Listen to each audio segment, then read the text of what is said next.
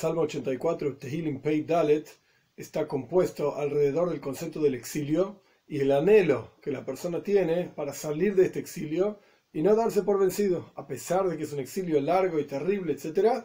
No por eso hay que darse por vencido de la salvación que Dios traerá sobre nosotros. Aleph 1. La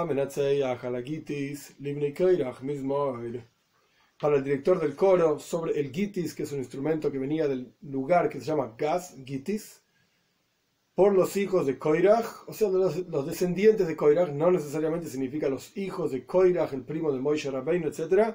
Mismo en un cántico. Veis, 2. Cuán queridos son tus moradas, Dios de las huestes. La morada de Dios es el Beis Hamikdash, el templo que en el tiempo del Golus del exilio está destruido. Gimel 3.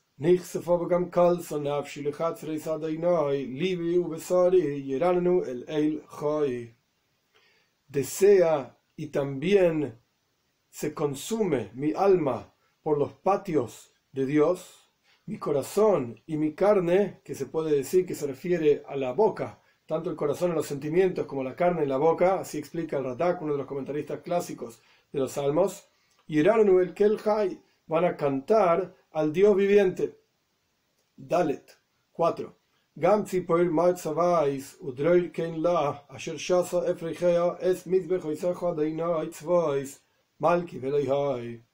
También un pájaro, un ave, encuentra una casa y un droel, un droel es una golondrina, estos aves libres, un nido para ella, que puso sus polluelos en tu altar, Dios de las huestes, mi rey y mi señor.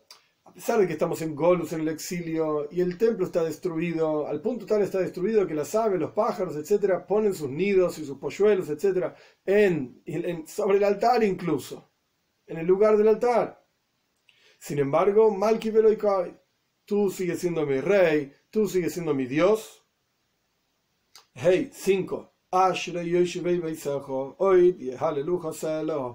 Dichosas las personas, esto puede ser que está hablando a futuro, cuando podamos retornar al Beis Hamikdash y estar asentados en tu casa. Entonces a futuro sería dichosos aquellos que van a sentarse en tus casas. Y más aún, y no solamente van a estar ahí sentados, sino que te van a alabar por siempre.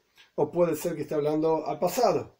Dichosos los koyanim, los sacerdotes que tuvieron el mérito de estar asentados en tus casas en tu casa, perdón, y también alabarte en el templo, etc. Vov 6.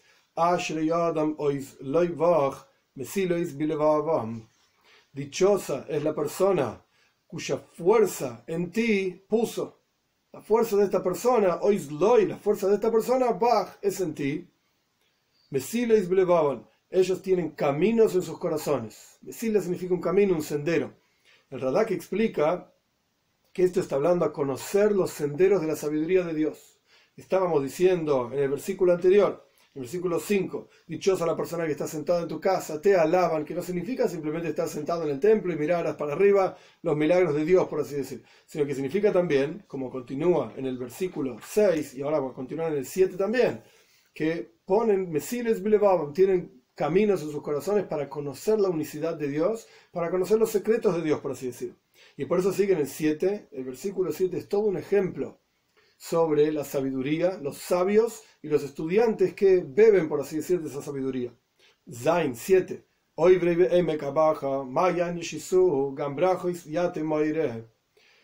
Pasan los sabios que estábamos hablando.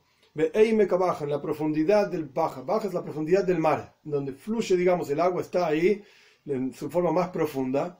Entonces aquellos sabios que pasan en las profundidades del conocimiento de Dios, de la sabiduría de Dios, no solamente ellos estudian, entienden y saben, como dijimos en los versículos anteriores, que están sentados en el templo, etcétera, y ponen su confianza en Dios, sino que además, Mayan Yeshisu, un manantial lo colocan. Esa sabiduría de ellos es un manantial para los estudiantes que aprenden de ellos. Y no solamente es un manantial para los estudiantes, sino que también Brajo y Siate Moire. Bendiciones se viste, por así decir, el, que, el maestro, el, que, el que indica a los estudiantes cuál debe ser el camino para llegar a la sabiduría de Dios y entender la unicidad de Dios, como dice en el versículo anterior también, Mesiles en sus caminos de conocimiento de Dios en sus corazones, esto genera, cuando lo ponen como manantial para los estudiantes, una bendición incluso para el moire, para el que indica. Entre paréntesis, el Talmud explica este último versículo, el 7, de otra manera totalmente diferente. Oibrei significa aquellos que transgreden, la abor, pasar, transgreden la voluntad de Dios, esas personas, van a estar en la profundidad del llanto. La palabra livkois, llorar, se escribe casi igual que lo que está aquí. Lo que pasa que en los salmos aquí está con Aleph la palabra. Por eso los comentaristas dicen que no se refiere al llanto, sino que se refiere a las profundidades del mar. Nivke Yam, como el versículo en Ioib, el capítulo 38, el versículo 16, habla de Nivke Yam, las profundidades del mar. Donde Dios le está preguntando a Iob si él fue en las profundidades del mar, si él sabe de qué está hablando. Es otra cuestión, cerramos paréntesis. Pero el Talmud explica este versículo como hablando de que aquellos que transgreden van a estar en las profundidades del llanto y tanto van a llorar que va a ser con Mayan y Jesús, van a ser un manantial de agua sus lágrimas. Sea como fuere, volviendo a la explicación anterior, estamos hablando de la sabiduría. Dijimos que dichosa es la persona que está en el templo, asentado ahí, alabando a Dios, y lo pone a Dios como su fuerza, y tiene en sus corazones los caminos de conocimiento de Dios, y automáticamente pasa, transita, oibre, transita este sabio las profundidades del mar de la sabiduría divina, y lo, lo pone como manantial para los estudiantes, y esto genera bendiciones para el maestro también. Ges 8, y los estudiantes van de fuerza en fuerza, avanzando en su conocimiento de Dios. Y finalmente, Yeroe verán a Dios en Sion, en Jerusalén, con la reconstrucción del Beis Hamikdash, rápido en nuestros días. Tes 9. Adonai Elohim Tzevois, Dios, Señor de las huestes, escucha mi plegaria. ¿Cuál es la plegaria? Que venga la Geula, la redención, la reconstrucción del templo, por cuanto está anhelando su alma, su cuerpo, etc. Presta atención, Señor de Jacob, Sela, por siempre, o levantar la voz, como ya hablamos muchas veces. Yud 10. Nuestro escudo observa a Dios y mira el rostro de tu ungido, Meshicheja, trae a Mashiach. Yud Aleph, 11. Kitoib yoim bachat seirecho, me Aleph, bebeiseleihai, midur reesha. Porque es mejor un día en tus patios, por así decir, y luego morir. Prefiero estar un, un instante en tus patios. Me Aleph, que mil vivir miles de días en Golus. Prefiero estar un instante en tu templo que estar mucho tiempo en el Golus, en el exilio. Elegí vivir en el umbral, incluso ni siquiera entrar en el interior del templo, estar ahí en las afueras del templo, por así decir. Esto es Stoifef, en el umbral de la casa de Dios. Midur, eso es mejor que vivir en las tiendas, en el interior, por así decir, de las tiendas de la maldad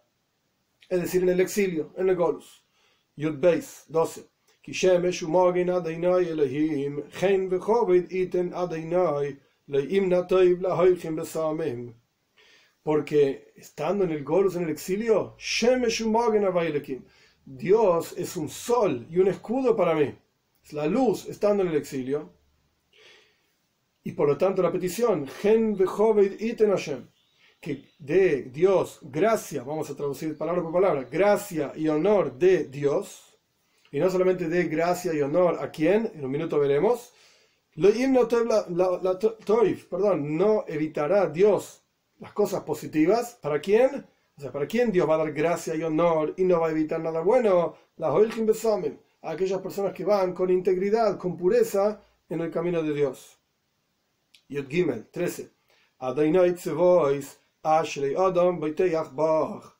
Dios de las huestes, dichosa es la persona que confía en ti, es decir, que no se da por vencido a pesar de que el exilio, el golus es extremadamente largo, pero no se da por vencido, dichosa esa persona que al fin y al cabo yo Sion, por así decir, agrego yo, va a ver a Dios en Sion, en Jerusalén.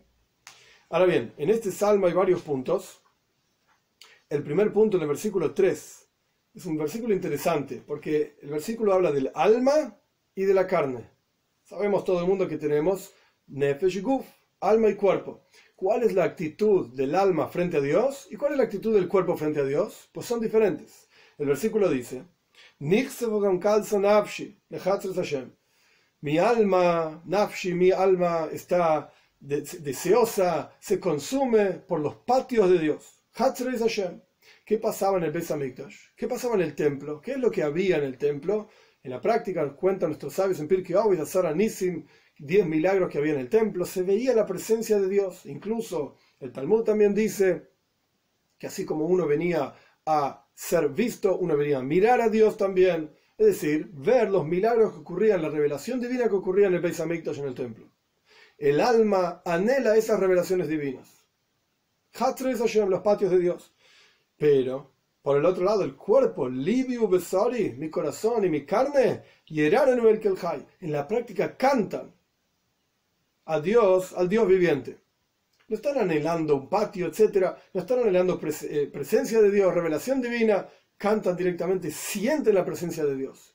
Esta es la diferencia entre el concepto que se llama en Hasides Giluyim y Atzmus.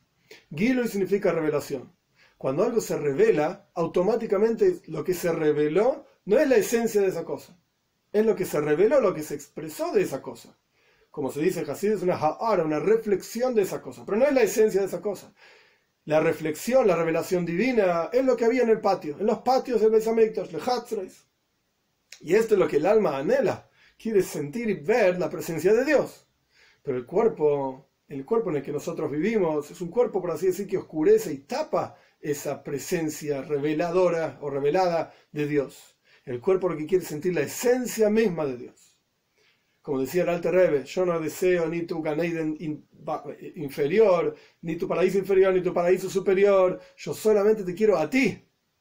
Es decir, la esencia misma de Dios. Y esto el alma no lo puede captar, el alma no lo puede entender.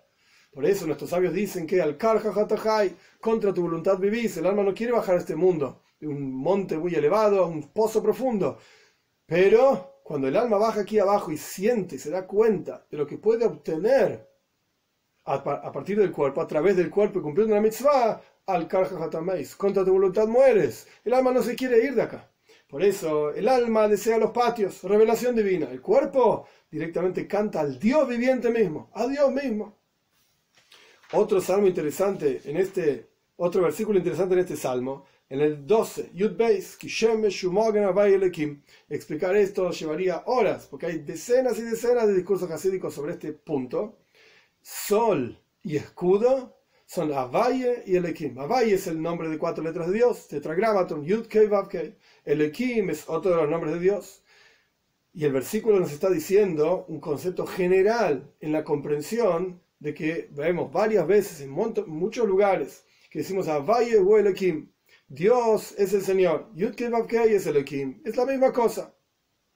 Incluso cuando el pueblo judío, en la época de Eliyahu Anovi, vieron cómo todas las ofrendas que le hacían al Baal no funcionaban, no servían, y Eliyahu hizo una ofrenda y Dios la consumió, la gente que dijo, Hashem hu Ekim, Hashem hu Ekim dos veces, Avaye hu Ekim. Aquí estamos diciendo que al fin y al cabo son lo mismo. Acá estamos diciendo, sí, es verdad, son lo mismo pero cada uno tiene una función diferente. Yudkei, Vavkei, Avaye, el nombre de cuatro letras, es como Shemesh. Shemesh Umogen, primero sol, después escudo, Avaye el Ekim. Shemesh, el sol, da luz, energía. Avaye, el concepto del nombre de Dios, es Haya Hoibe fue, es y será, y es la infinitud creadora, realmente creadora de Dios. Pero si solamente estuviese revelado el sol, por así decir, si no existiese atmósfera, algo que lo cubre, lo tapa, lo protege y nos protege a nosotros, entonces nos quemaríamos todos. Sería imposible si solamente estuviese revelado a Valle la expresión infinita de Dios, como fue ese y será que trasciende tiempo, espacio, etc. El mundo como mundo limitado, finito, no podría existir. Entonces tiene que haber un mogen, un escudo, es decir, un Elohim. El concepto del Elohim es Ateva, la naturaleza, que oculta y tapa la infinitud de Dios. Y en la práctica funciona como una palabra. En la palabra encontramos dos cuestiones opuestas. Por un lado, la palabra revela, Si yo no hablo, nadie va a saber lo que quiero decir. Tengo que hablar. La palabra revela un concepto a otra persona.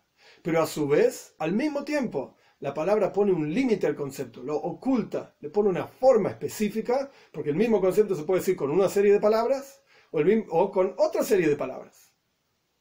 Quiere decir que las palabras le ponen una forma específica, un marco concreto a un concepto, lo limitan. Y más aún, cuando uno dice unas ciertas cosas, está ocultando a su vez un montón de otros conceptos. Si la palabra tiene esta cuestión, y esto justamente se llama el Ekim. Esto es lo que genera ese mogel, ese escudo, y por eso el versículo dice, cada uno tiene su función, por así decir. El Shem el nombre Yud de cuatro letras, es infinitud. El Shem Elohim es justamente lo opuesto, es el ocultamiento de esa infinitud para que exista la posibilidad de crear un mundo finito, limitado. Todo el concepto de la venida de Moshiach es justamente la captación de que Avaye o Elohim, de que la infinitud divina y la finitud divina, el concepto de infinito, el concepto de limitado, a la vez ocurren en el mismo Dios, por así decir, Él es uno solo, son expresiones de Él, y esto es justamente lo que se va a revelar en la venida de Moshiach, con la reconstrucción del Beis Hamikdash, el templo, pronto en nuestros días.